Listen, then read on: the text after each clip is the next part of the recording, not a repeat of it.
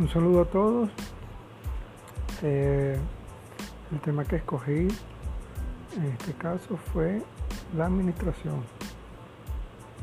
Les hablaré un poco o algo muy breve, muy sencillo acerca de la teoría general de la administración, la cual se encarga del conocimiento de los estudios humanos dentro de las organizaciones de forma general.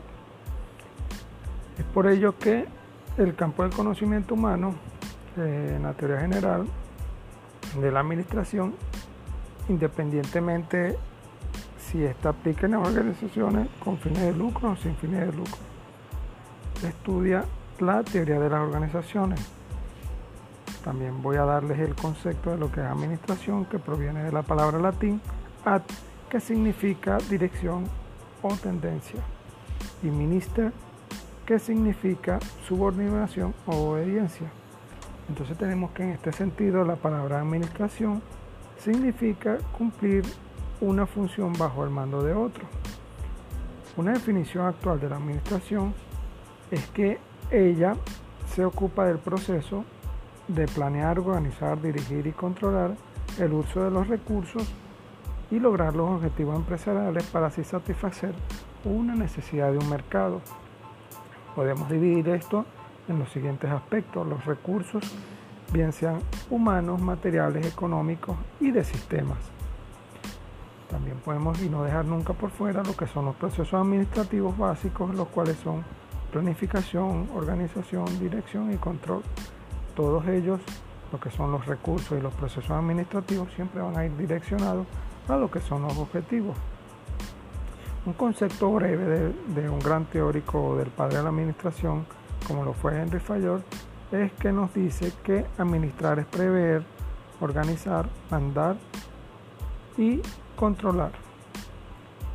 También tenemos a Brooke Adam, que nos dice que administrar es la capacidad de coordinar habitualmente muchas energías sociales con frecuencias conflictivas en un solo organismo, para que ellas puedan operar como una sola unidad.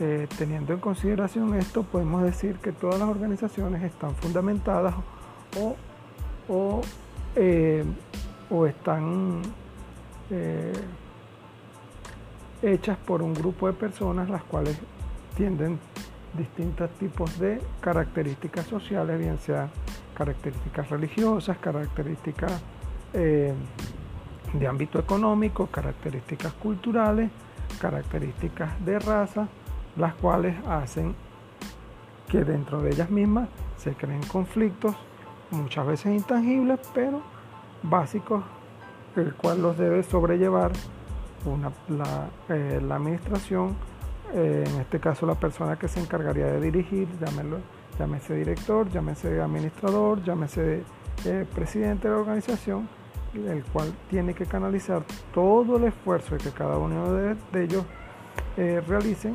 para que trabajen como una sola maquinaria.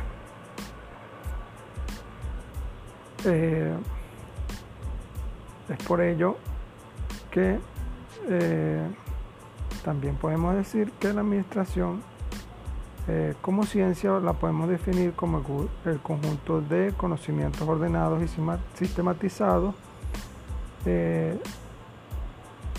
fundamental el cual se fundamenta en una teoría referente a verdades generales.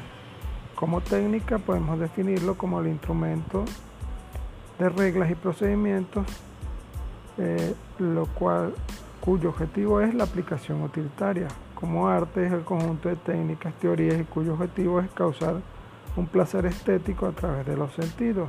Y como profesión podemos decir que eh, la administración es eh, impartida en centros educativos, bien sean públicos o privados, los cuales eh, dan títulos conducentes a grados académicos para la obtención de un título como tal. Bueno, esto ha sido una breve descripción de lo que es la administración. En un próximo capítulo les hablaré algo más referente a la administración. Gracias a todos y Felicidades.